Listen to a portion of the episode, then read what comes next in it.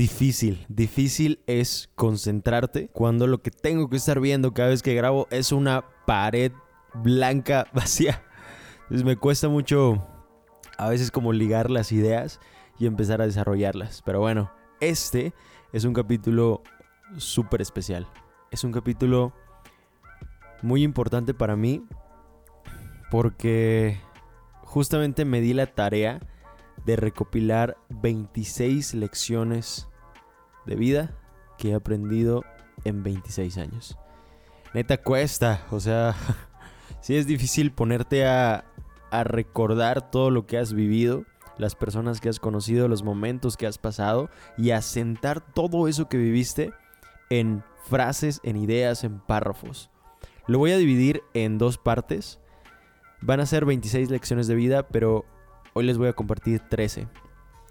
13 de las lecciones de vida que las aprendí en mi infancia y adolescencia, antes de aventarme el viajezote a Ciudad de México, antes de separarme de mi familia, antes de muchas cosas. Entonces, todas esas primeras lecciones son cosas que todavía me siguen, me funcionan al día de hoy. Son ideas, pensamientos que todavía hoy me sirven para seguir creando amistades, para seguir teniendo un propósito, para seguir agradecido todos los días por la vida que tengo, por las oportunidades que se abren. Entonces, sin más, hace rato estaba pensando, ojalá esto lo hubiera hecho antes, no hubieran sido tantas lecciones, pero bueno, ya nos pusimos este reto y vamos a darle, empecemos con esto.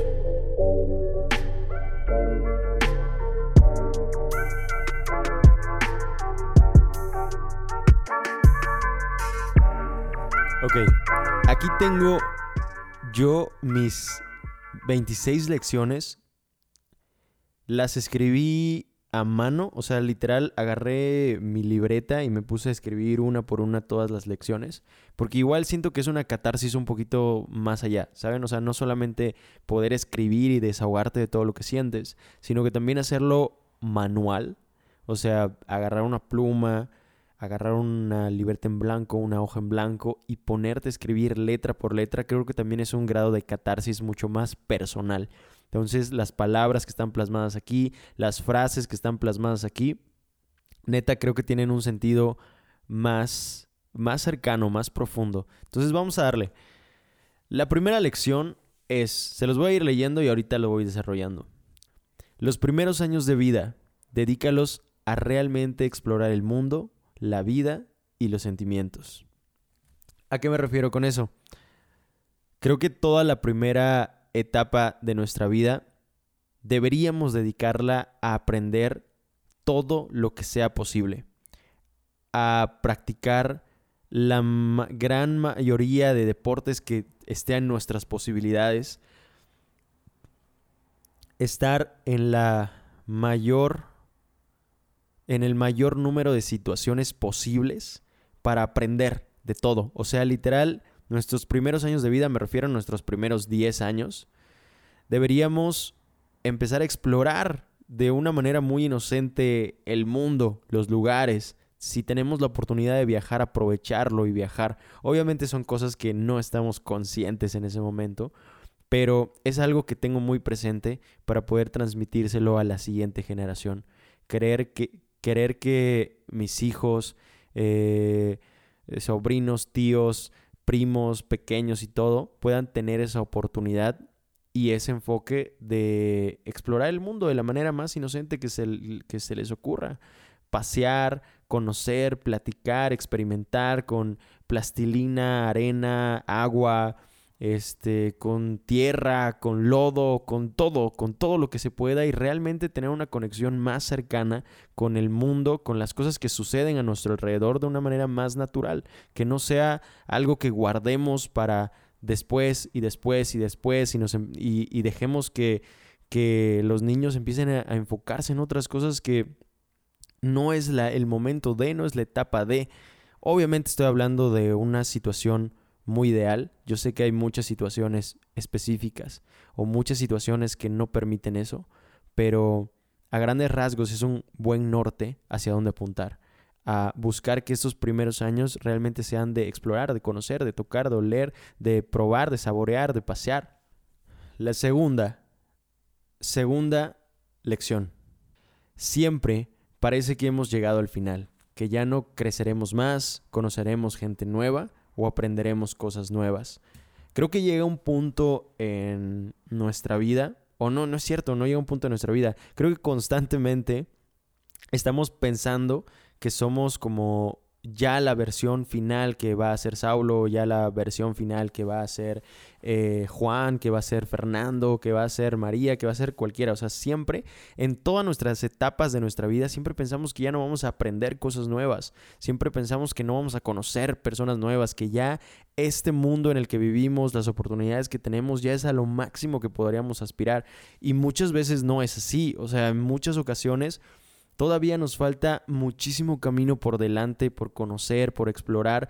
Nos encerramos en ya, este hoy soy tímido y ya toda mi vida voy a ser tímido. Me refiero a este tipo de situaciones. Me refiero a las situaciones en cuando dices ya, eh, no soy una persona aventada, no soy un extrovertido, no soy una persona que le guste bailar, no soy una persona que pueda acercarse a un extraño y decirle hola, ¿cómo estás? y empezar una conversación. Pensamos que si hoy no tenemos esas habilidades, ya jamás las vamos a aprender. Creemos que hoy ya somos nuestra última versión y no es así. Constantemente estamos creciendo, constantemente estamos aprendiendo y realmente no sabemos el poder de las decisiones que tomamos hoy a dónde nos van a llevar. Y tenemos el poder de cambiar muchas cosas en nuestra vida, solamente hay que ser conscientes de cuáles son esas cosas. Tercera lección, hacerlo mal es parte del camino. Todos los errores, y hago comillas, que cometemos en la adolescencia se convertirán en las grandes lecciones de nuestra vida. Estoy seguro que muchas de las cosas y las situaciones que viví en mi adolescencia, en mi secundaria, en mi prepa, muchas de esas cosas que me atrevía a romper, a ser diferente, a ponerme a prueba, son las grandes lecciones que he llevado por mucho tiempo en mi vida. Creo que ese momento, esos años, ese punto de nuestra vida en donde estamos realmente súper indecisos de quiénes somos nosotros, súper indecisos de qué queremos hacer en nuestra vida, a qué queremos dedicarnos, quiénes son nuestros amigos, quiénes no son nuestros amigos, quién es nuestra familia, ¿Por qué nos llevamos bien con estas personas? ¿Por qué no nos llevamos con estas bien, bien con en estas otras personas? Todo ese tipo de momentos y ponernos a prueba nos enseña grandes lecciones en nuestra vida. El pasar por primera vez a hablar enfrente de tus amigos, el enamorarte por primera vez, el atreverte a preguntarle a, a la chava o el chavo que te gusta que si quiere ser tu novia, estar en una relación, em, ser parte de un equipo, ganar, perder, sacar buenas calificaciones, reprobar, afrontar el fracaso, todo ese tipo de situaciones, es, cuando, es el momento en donde aprendemos esas grandes lecciones que nos persiguen por todo el tiempo. Es cuando nos enseñamos a lidiar con esas situaciones de la vida que parece estar a miniatura, pero que realmente si no lo afrontamos de la mejor manera y no somos conscientes de la importancia de ese momento, son cosas que acarreamos por muchos años. Crecemos y nos quedamos con ideas equivocadas de nosotros. Ideas de, ya soy muy malo hablando en público porque pasé a dar una exposición, lo hice muy mal, lo hice terrible, se rieron, no tengo el don. Intenté aprender piano y cuando se lo mostré a un amigo me dijo que era muy malo, se acabó, ya no soy artista. Quería bailar y cuando bailé enfrente de mis compañeros se rieron, ya, no soy cantante.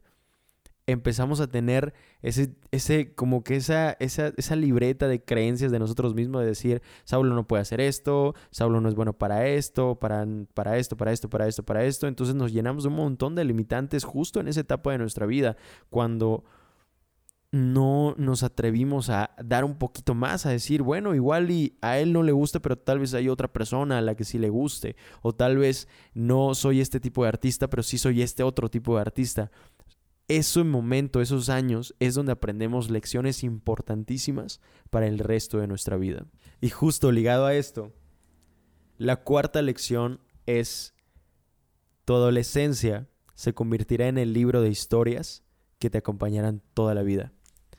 Creo que muchas de las ocasiones en donde he tenido pláticas con amigos, en donde estoy conociendo a personas nuevas, donde estoy en una situación en donde todo está, estamos platicando, muchas veces regreso a estos momentos de la secundaria, de la prepa, en donde justamente aprendí estas lecciones importantes de vida y tal vez en el momento no era muy consciente de lo que estaba pasando, pero al pasar de los años las resignifiqué y le di un, un, un nuevo propósito a todo lo que había vivido antes.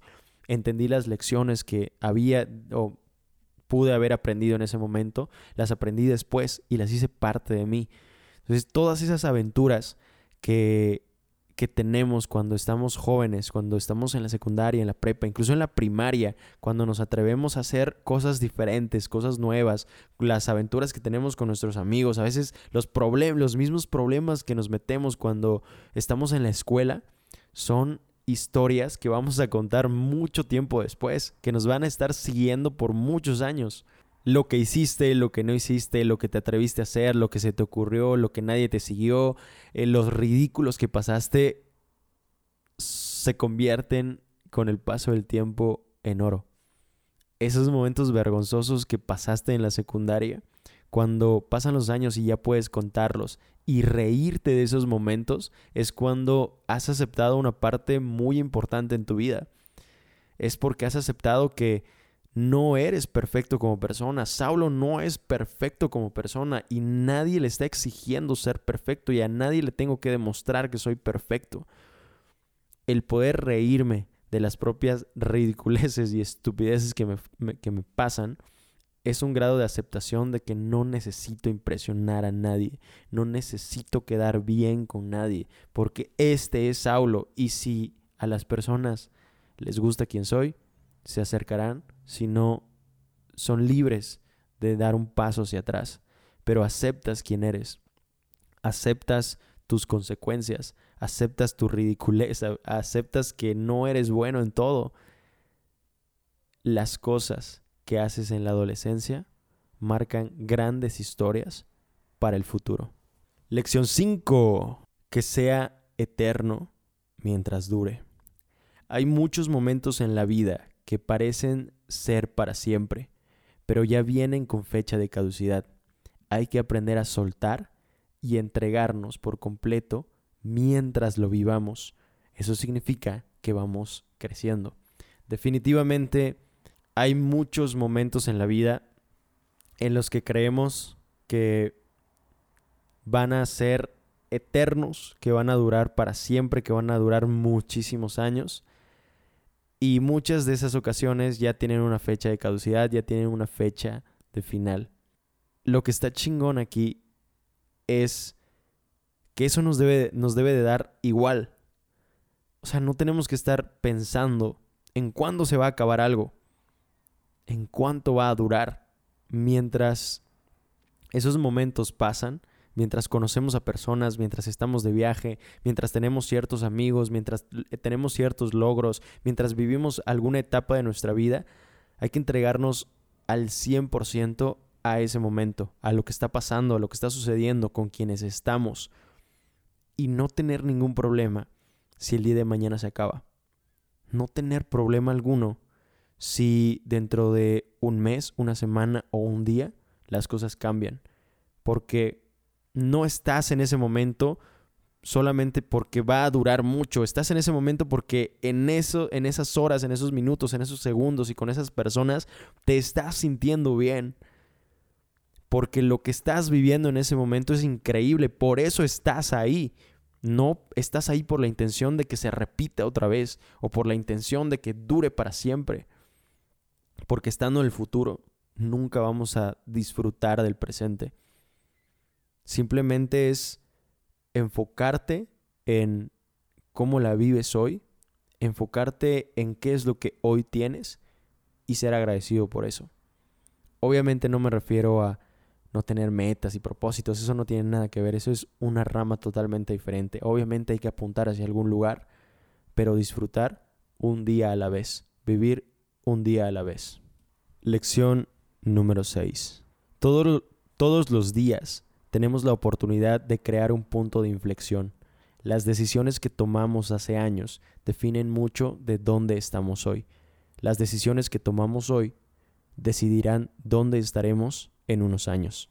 Definitivamente, cuando conforme van pasando los años, te das cuenta que en tu vida has tenido muchísimas oportunidades. Conforme vas avanzando y te vas alejando del cero, conforme te vas avanzando y ya tu edad no es un número, ya son dos números. Conforme va pasando el tiempo, miras hacia atrás y dices, tuve muchísimas oportunidades de cambiar algo hoy.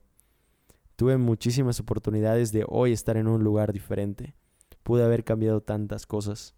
Puede llegar a ser un peso muy cabrón, pero no se trata de eso.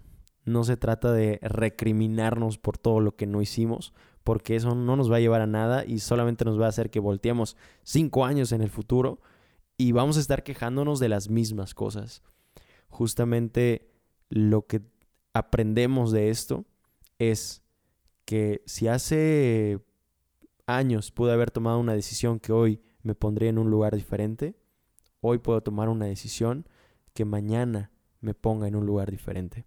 Nos damos cuenta que esas pequeñas decisiones que tomamos alrededor, alrededor de nuestra vida pudieron generar grandes cambios eh, al pasar de los, de los años. ¿Qué hubiera pasado si le hubiera echado más ganas al deporte?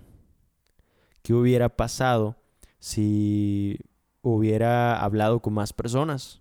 ¿Qué hubiera pasado si hubiera participado más en clase? ¿Qué hubiera pasado si hubiera decidido decir más veces que sí a situaciones que simplemente era un miedo que me impedía dar el paso? ¿Qué hubiera pasado si me hubiera atrevido a preguntar tantas cosas? ¿Qué hubiera pasado si me hubiera atrevido a hacer tantas cosas? Esa perspectiva duele muchas veces porque sabemos que tuvimos la oportunidad de cambiar algo las decisiones que tomamos hoy van a decidir en dónde estaremos mañana. Y se une con todo lo que hemos estado hablando, las lecciones anteriores. No somos la última versión, no somos nuestra última versión. Si hoy eres tímido y no te gusta, puedes cambiarlo. Si hoy eres, eh, te da miedo hablar en público, no estás condenado a eso, puedes cambiarlo si hoy hay cosas de nosotros que no nos gustan, hay un grado en el que podemos tomar acción y, darle otro rumbo a nuestra vida. Solamente hay que ser conscientes de cuáles son esas cosas en las que sí podemos influir. Lección número 7. El mejor momento para cambiar tu vida fueron hace cinco años. El segundo momento es hoy. Y justo va perfectamente ligado con lo que acabamos de platicar. Hace cinco años pudiste haber cambiado tu vida de manera impresionante. Si te regresas y todo el tiempo estás quejándote de que ojalá hace cinco años me hubiera puesto a practicar intensamente esto, nunca vas a cambiar nada. Pero sí puedes agarrar el segundo mejor momento para cambiar tu vida, que es el día de hoy. Hoy sí puedes decidir me voy a poner a practicar intensamente esto. Me voy a poner a trabajar en esto. Me voy a poner a construir, a aprender, a leer, a ver, a escuchar. Porque en cinco años no quiero volver a mirar hacia atrás y decir, puta, hace cinco años era el momento. Lección número 8 y de verdad esta es de mis favoritas. Siempre hay una parte de nosotros que sabe hacia dónde ir, lo que nos apasiona, lo que imaginamos de nosotros, las cosas que queremos decir pero nos guardamos, esconden una parte de quienes realmente somos. Siempre, creo que siempre nuestro cuerpo nos habla y a veces ni siquiera nosotros lo escuchamos. Creo que muchas veces ese, ese espíritu que tenemos, esas ganas que tenemos de hacer algo, nos habla de a veces qué dirección tomar. Tal vez en la secundaria, en la prepa, te gustaba mucho el deporte, tal vez... Y este, y este es anécdota personal. Muchas veces yo, estando en secundaria, estando en prepa, me imaginaba a mí enfrente de mis compañeros hablando, dando un gran discurso y que todos estuvieran poniendo atención increíble. Pero yo era muy malo en ese momento. Yo era muy malo para hablar. O sea, me refiero a que me ponía muy nervioso. No podía disfrutar estar enfrente de tantas personas. Pero había una parte de mi cuerpo, de mi espíritu, si lo podemos llamar así, que tenía unas ganas impresionantes de poder hacerlo, unas ganas impresionantes de poder pararse enfrente y hablar y, que, y, llamar la atención de las personas y ganarse esa atención. Hay una parte de mí que siempre le gustó hacer canciones, hacer música, grabar. Y cuando aprendemos a escuchar esas pequeñas señales, empezamos a tener más claridad hacia dónde podemos ir, qué caminos podemos tomar, qué alternativas tenemos. Pero muchas veces decimos, no, es que mi cuerpo quiere esto, yo quisiera poder estar haciendo esto, esto y lo otro, pero no soy bueno. Entonces no. A pesar de que constantemente nos estemos reprochando de por qué no hice esto, por qué no hiciste esto, por qué no te atreviste, ya lo hubiera hecho, ya hubiera sacado el primero, no sé, un montón de cosas que pasan en nuestra cabeza y no nos damos la oportunidad de experimentar, no nos damos esa oportunidad de realmente saber si tenemos el talento, no tenemos el talento, si es un gusto, es un hobby o es algo que queremos dedicar toda nuestra vida. Saber escuchar nuestras ideas, nuestros pensamientos, a nuestro cuerpo, nuestro espíritu, nos da un camino más claro hacia dónde ir y nos da muchas opciones más. Lección número 9. Sé parte de un equipo. Forma parte de algún equipo de la escuela, por fuera, deporte, baile, canto, arte, lo que sea Encuentra tus fortalezas y debilidades en ese ambiente y cuando las tengas claras, trabájalas. Definitivamente, una de las cosas que más agradezco en mi vida es poder, es que, que pasé una etapa en la que tuve que trabajar en equipo, porque estaba en un equipo de voleibol, en, el equipo de voleibol de mi familia, luego en la escuela en la prepa y pasé por varios equipos. Aprender a ser parte de un logro donde no solamente tú eres el importante, donde no solamente tú llegaste a la meta, tú lo lograste, tú eres el genio detrás de todo, donde aprendes a repartir esa recompensa, aprendes a celebrar en equipo, no te celebras a ti porque, wow, lo hice increíble, wow, metí esos goles, anoté esas canastas, metí esos remates. Aprendes no a celebrarte a ti, aprendes a celebrar el éxito de un equipo, de las personas que estuvieron contigo en el camino. Neta, no hay manera de poder expresar lo agradecido y lo en paz que yo me siento conmigo mismo por haber pasado por esa etapa, por haber sufrido, llorado, enojado, frustrado, por no obtener el resultado, porque nos va bien, porque nos va mal, porque hacemos buen equipo, porque somos mal equipo, aprender a lidiar con todo eso, aprender a platicar entre nosotros, a encontrar soluciones, te da un callo impresionante para cuando te toca estar solo ahí afuera, cuando te toca crear un nuevo equipo, para cuando te toca competir en un nivel más discreto. Te toca competir en un nivel más personal donde no solamente está en juego una copa o el ser ganador o perdedor, donde está en juego mucho más. Una vida, una decisión, una meta, un objetivo. Lección número 10 y vamos entrando a la recta final. Uy, esta me gusta mucho. Enamórate de quien no te ama. Aprender a lidiar con el rechazo nos enseña a llevar una vida más ligera. No todos tienen que amarte o caerles bien. De eso se tratan. De eso se tratan las relaciones. Definitivamente aprender a manejar el rechazo te da una llave impresionante cuando los años van pasando. Aprender a no tomarte las cosas personales te abre una llave para una nueva vida increíble. No te tomas las cosas a pecho. No dices, me hizo esto, me hizo lo otro. Simplemente son personas tomando decisiones cuando aprendes a enamorarte de alguien que no te ama y decir, ¿sabes qué? ¿Sabes qué? cuando aprendes a decir, ¿sabes qué? yo no tengo ningún problema.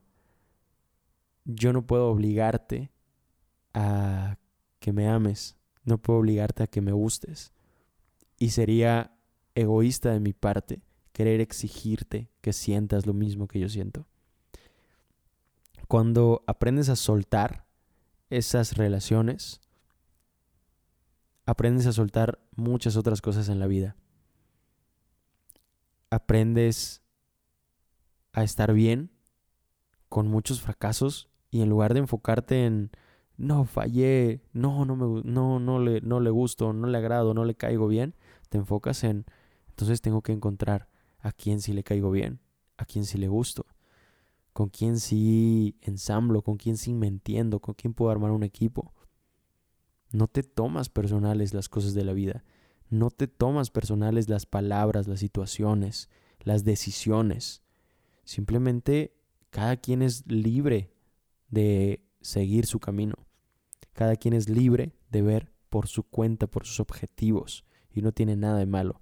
Lo malo es que no pongas un límite cuando encuentras eso. Lo malo es que te quedes en el mismo lugar sabiendo que no es donde perteneces. Sabiendo que ya te lastimaron, sabiendo que hay algo mejor, algo diferente. A veces da muchísimo miedo y lo entiendo perfectamente. ¿Qué tal si en lugar de encontrar algo mejor encontramos algo peor? Aprendemos a lidiar con el rechazo. Aprendemos que tenemos muchas herramientas en nosotros mismos para poder tener una vida increíble podemos tener una vida increíble con nosotros mismos. Con nosotros mismos paseando, viviendo, divirtiéndonos, riendo, sin depender de una persona. Tenemos esas herramientas. Y cuando te das cuenta de eso, las relaciones que tienes con las personas son más bonitas, son más chingonas, son más cercanas, porque no es una dependencia, no estás esperando que el otro te dé algo, no estás esperando que el otro te dé amor, cariño, porque ya te lo diste tú son relaciones honestas de me gusta estar contigo. Si algún día te vas, me pondré muy triste, pero pues aceptaré que estás tomando otro camino y no pasa nada. 11, porque ya se está haciendo demasiado largo. Todo el tiempo estás en modo aprendizaje, no solo cuando estás en el colegio o la universidad. Sé observador de todo, porque las personas, los momentos y los lugares tienden grandes lecciones de vida ocultas. Convertirte en un observador definitivamente te hace ser una persona que aprende de cualquier situación y cualquier momento que pasa en la vida. Quitarnos ese, ese cuadro, esa cajita en donde solamente decimos el único lugar en donde puedo aprender cosas de verdad es si tomo un curso, si tomo, si en la universidad, en la escuela, en la primaria, en la secundaria, con maestros, con mentores, esos son, esos son los únicos lugares donde podemos aprender. Claro que no. Hay muchos más lugares donde también podemos, también podemos encontrar lecciones importantes de vida. No nos limitamos solamente a, a esas situaciones, a esos lugares, a esos momentos y a esas personas el convivir con alguien en la calle, un extraño en la calle, el tener una plática con alguien en una fila, el tener esas pláticas profundas con tus amigos, el simplemente observar una situación que pasa enfrente de ti. Aprendemos muchísimo de la vida. La vida constantemente nos está poniendo lecciones enfrente de nosotros, pero no nos damos cuenta. Y queremos que esas lecciones nos las enseñen a través de un libro, a través de una guía, a través de eh, cinco cosas que tienes que hacer en la mañana para esto y esto y esto, cuando si pudiéramos ser un poquito más observadores, nos daríamos cuenta que esas elecciones todo el tiempo estuvieron enfrente de nosotros. Nos hubiéramos dado cuenta que hay cosas que debimos aprender hace mucho tiempo, pero vamos tan rápido, vamos tan veloz que nos distraemos con cualquier cosita. Se nos va la mirada, se nos va el pensamiento, se nos va la concentración, se nos va incluso los pasos que estamos dando cuando estamos caminando hacia algún lugar. De repente, no, ya llegué al otro lugar y no me di cuenta del camino, de, de con qué personas me crucé, de qué es lo que había, de qué árboles había, de si estaba nublado, si estaba despejado. O sea, simplemente salí de mi casa y cuando me di cuenta ya había llegado. La vida tiene muchas lecciones ocultas que, que enseñarnos y cuando aprendemos a verlas, nos convertimos en unos no sé, observadores de la vida. Dos últimas lecciones. 12. Encuentra, encuentra un lugar y un momento a donde puedas regresar a ser feliz. La vida nos guarda muchos momentos difíciles por delante y saber qué es lo que realmente te hace feliz te hará saber qué proteger. Creo que siempre deberíamos tener unos pilares que sostengan nuestra vida. Unos pilares a los que podamos regresar siempre y si esos pilares están fuertes y firmes, podemos seguir adelante. Mis pilares son mi familia y mis amigos. Saber que mi familia está bien, está orgullosa y está en paz, me hace despertarme con ganas, con fuerza, todos los días. Saber que a mis amigos les está yendo bien, que están creciendo, que pueden salir de sus problemas, pueden salir adelante de las situaciones que tengan enfrente, me hace estar en paz, me hace sentirme bien, me hace sentirme alegre de la vida que estoy teniendo. Y al final de cuentas, somos seres humanos, somos personas. El desapegarnos de todo lo que sucede a nuestro alrededor y de las personas es un norte al cual apuntar. Pero al final de cuentas somos seres humanos. Tenemos cosas de las que dependemos hay personas a las que sí las que sí nos importa lo que piensen de nosotros. Solo hay que saber filtrarlas y saber si realmente vale la pena entregarle tanto valor de nosotros a la otra persona. Sé quiénes son las personas que realmente me interesa su opinión y lo que piensan de mí. Sé cuáles son los momentos que disfruto, que agradezco, que vivo y me hacen querer seguir adelante. Los protejo porque sé cuáles son mis pilares, sé lo que me hace feliz. Entender cada uno de nosotros cuáles son esos momentos y esas personas nos hace saber qué proteger, saber que podemos soltar. Puedo perder un trabajo, puedo perder dinero, puedo perder oportunidades, pero si esos no están en mis pilares, entonces la suelto. No vale la pena luchar por eso. Pero si afecta fundamentalmente a lo que te hace feliz y lo que te hace estar bien contigo mismo, entonces hay que defenderlo. La última lección de este podcast, y definitivamente es de mis favoritas, los propósitos son el motor de cada día, pero no pueden ser tan pequeños como el coche de tus sueños o la casa de tus sueños, encontrar tu media naranja o el dinero que tengas. Un propósito más allá de lo que nos enseñaron que, se que represente el éxito es uno que nos dejará morir en paz. Es lo que te permitirá cerrar los ojos por última vez, estando agradecido por los años que te tocó caminar por esta vida.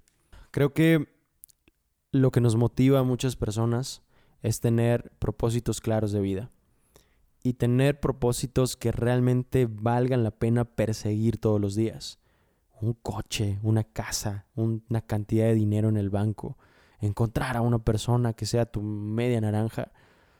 Para mí son propósitos que se quedan muy cortos para lo que representa estar vivos, para lo que representa tener la oportunidad de pasearnos por este mundo, tener un propósito más allá, que ni siquiera es importante que trascienda por generaciones, porque nosotros no vamos a estar para verlo. Nosotros no vamos a estar para saber si nuestros hijos están agradecidos por lo que hicimos y las próximas generaciones también nos van a recordar. Ya no vamos a estar para vivir nada de eso.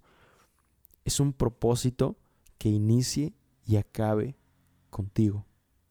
Que inicie y acabe con uno mismo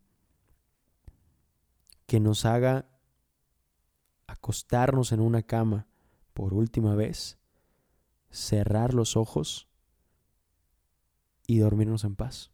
Saber que no vamos a despertar de ese sueño, pero cerrar los ojos y saber que nos vamos en paz, porque nos fuimos fieles a nosotros mismos, porque nos respetamos, porque hicimos lo que nosotros consideramos bien, porque llenamos nuestras metas, nuestro valor, nos llenamos de orgullo, nos llenamos de dignidad. Y hoy podemos acostarnos en una cama por última vez y saber que no vamos a volver a despertar, saber darnos nosotros una palmadita en la espalda y decir, güey, lo hiciste bien, lo aprovechaste. Y hay un, una frase de un video de Alan por el mundo que no es, no Alan lo escribió, pero aparece en su video, que justamente dice eso. Él decía, creo que al final de nuestra vida, cuando nos toque morir, alguien se le va a acercar y le va a preguntar, ¿te divertiste? ¿Realmente te la pasaste bien en este mundo? O sea, ¿realmente hoy ya puedes renunciar a esto que tenemos? Todos los días trato de recordarme esos propósitos.